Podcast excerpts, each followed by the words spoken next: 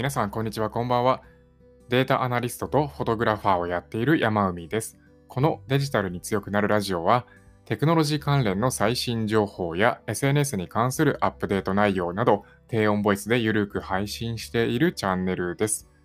さて、今日はですね、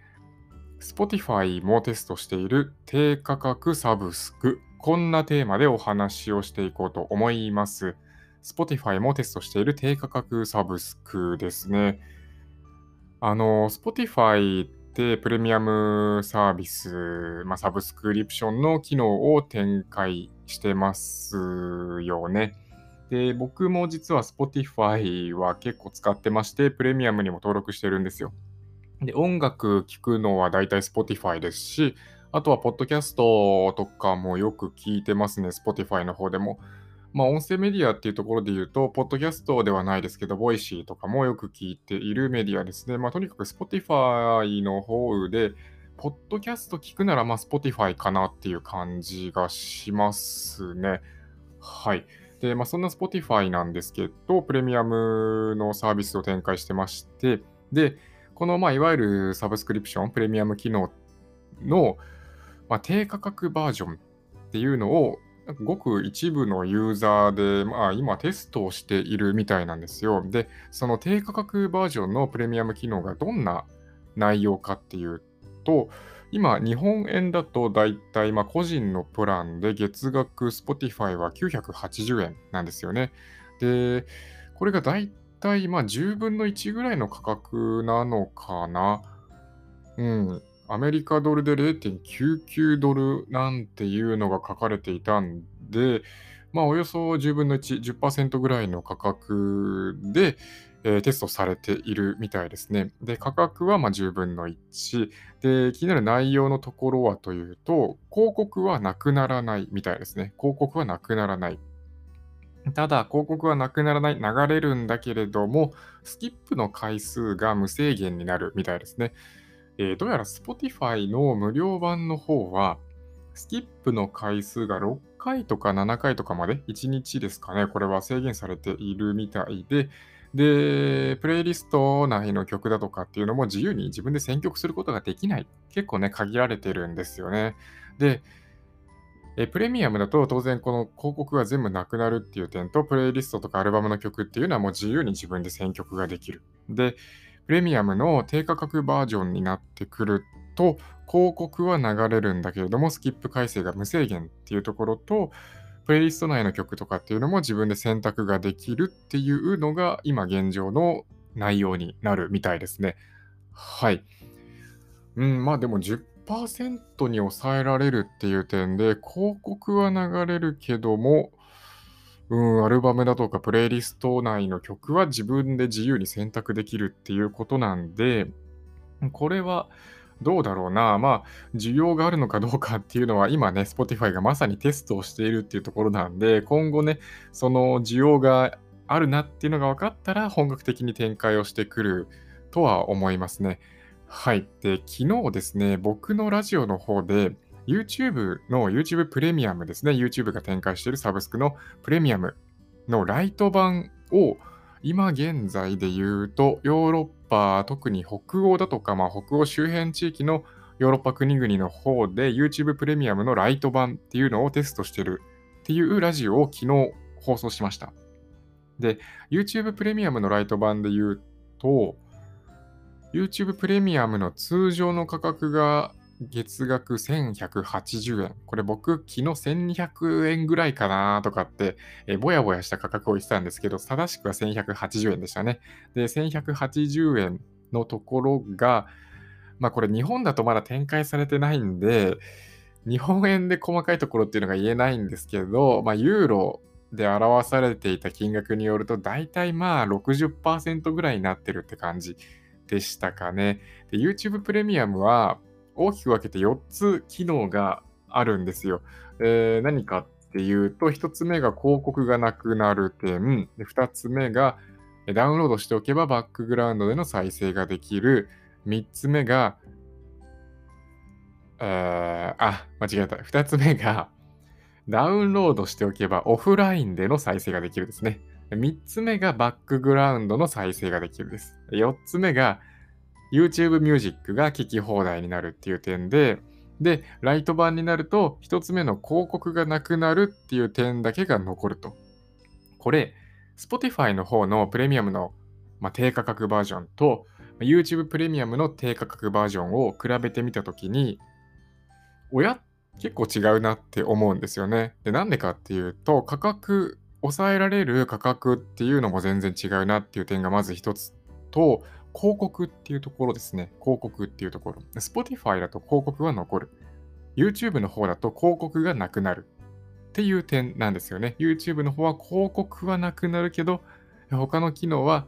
ややこしいな、これ。言い方がちょっとややこしいですね。広告がなくなるっていう利点があるんだけど、他の機能はなくなってしまう。抑えられてしまう。で、Spotify の方だと、広告は残るんだけど、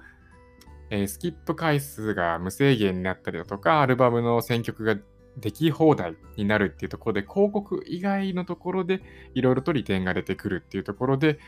えー、結構違うかなと思いますね。プレミアムの低価格バージョンっていうところまでは一緒なんですけど、その内容を見てみるとだいぶ違ってるなっていうのが、まあ単純にこの YouTube プレミアムと Spotify のプレミアムのこの2つだけを比較してみると全然違うなっていうのは思いますね。あとはま価格も違いますよね。Spotify の方だと大体10%ぐらいに抑えられてるっていうところで YouTube プレミアムの方だと大体60%ぐらいになっているっていうところになりますね。はい。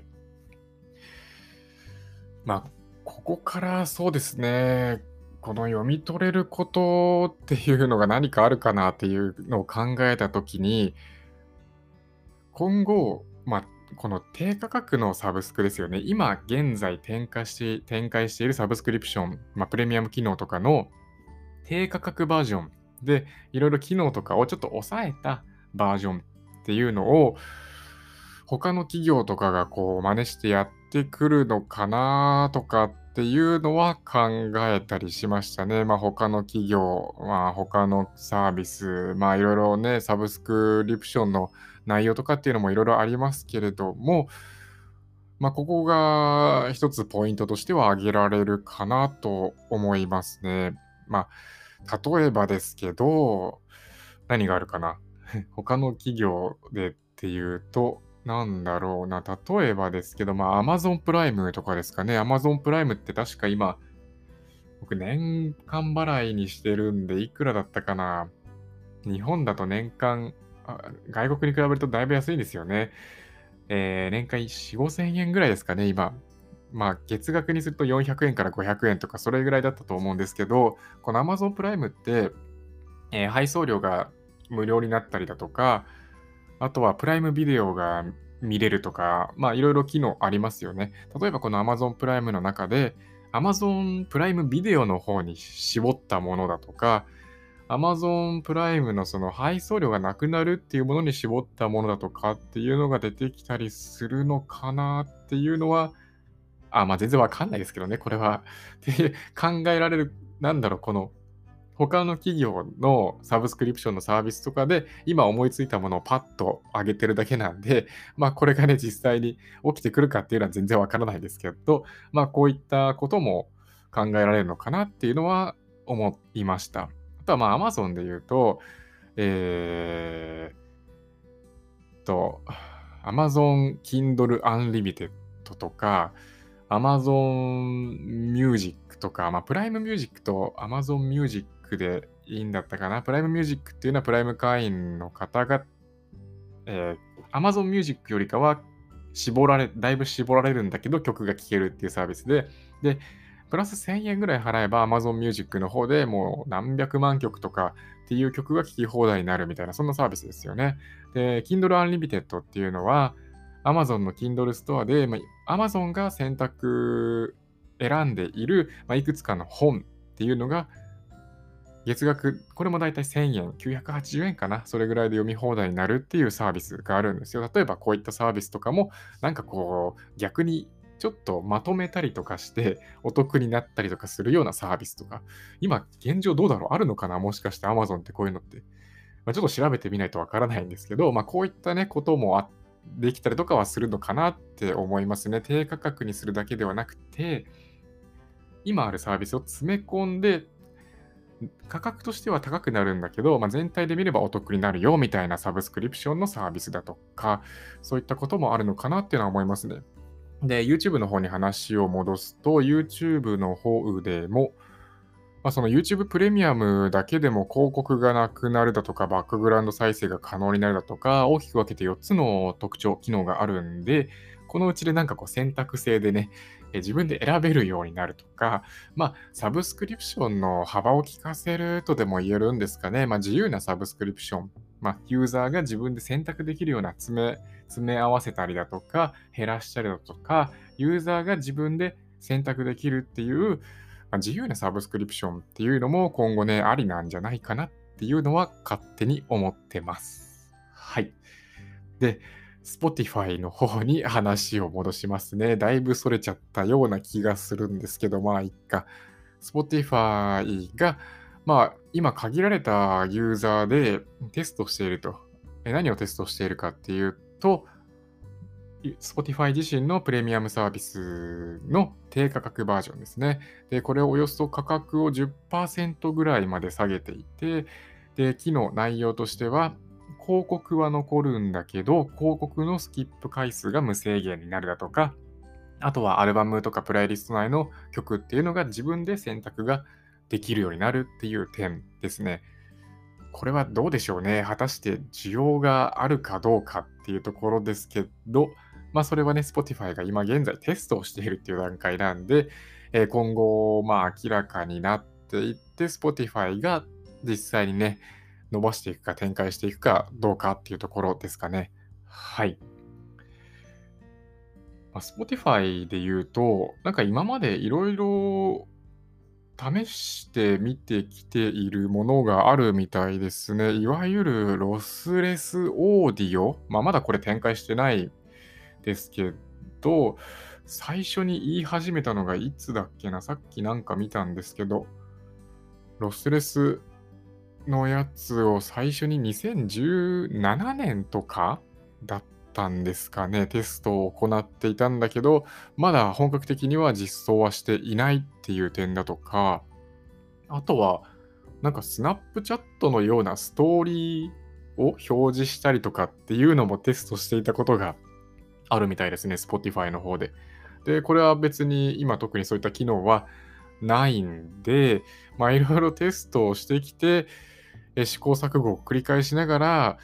まあ実装したりだとか、実装しなかったりだとかっていう感じなんですかね。まあなので、今回のこの Spotify プレミアムの低価格バージョンのやつも、まあ、今現在ね、まさにテスト中っていうところなんで、まあ、本当にわからないですよね。展開してくるかどうかっていうところ。まあ個人的にはこれ結構需要あるんじゃないかなっていうのは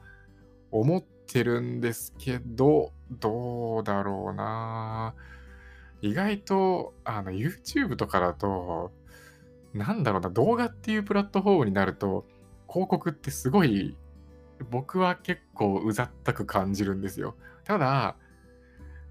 まあ、Spotify の中のポッドキャストっていう音声、音声メディアのところに焦点を当ててみると、意外とそういうのは感じないかなっていうのは思いますね。あの、ラジオと一緒で、なんかこう別にわざわざスキップとかってするっていうことってしないじゃないですか。ラジオってまあもちろんスキップはできないからっていうのはありますけど、なんかこう、なんだろうな、別に、例えばワイヤレスイヤホンとかで、えポッドキャスト聞いている、ラジオを聞いているっていう時とかに、なんかわざわざ自分のスマホにとかパソコンとかに手を伸ばしてスキップしようとかっていう気にはならないんで、まあ、音声の方と相性はいいのかなっていうのは思いますね。広告と音声っていうのは。まあ、ただ、ポッドキャストではなくて、まあ5分とかでね、4分とか5分とかで終わってしまう音楽っていうジャンルになってくると、またちょっとね、話は変わってくるのかなっていうのは思います。はい。というわけで、今回はですね、Spotify もテストしている低価格サブスクということでお話をさせていただきました。今回はこの辺で終わりにしようと思います。皆さんまた次回お会いしましょう。バイバーイ。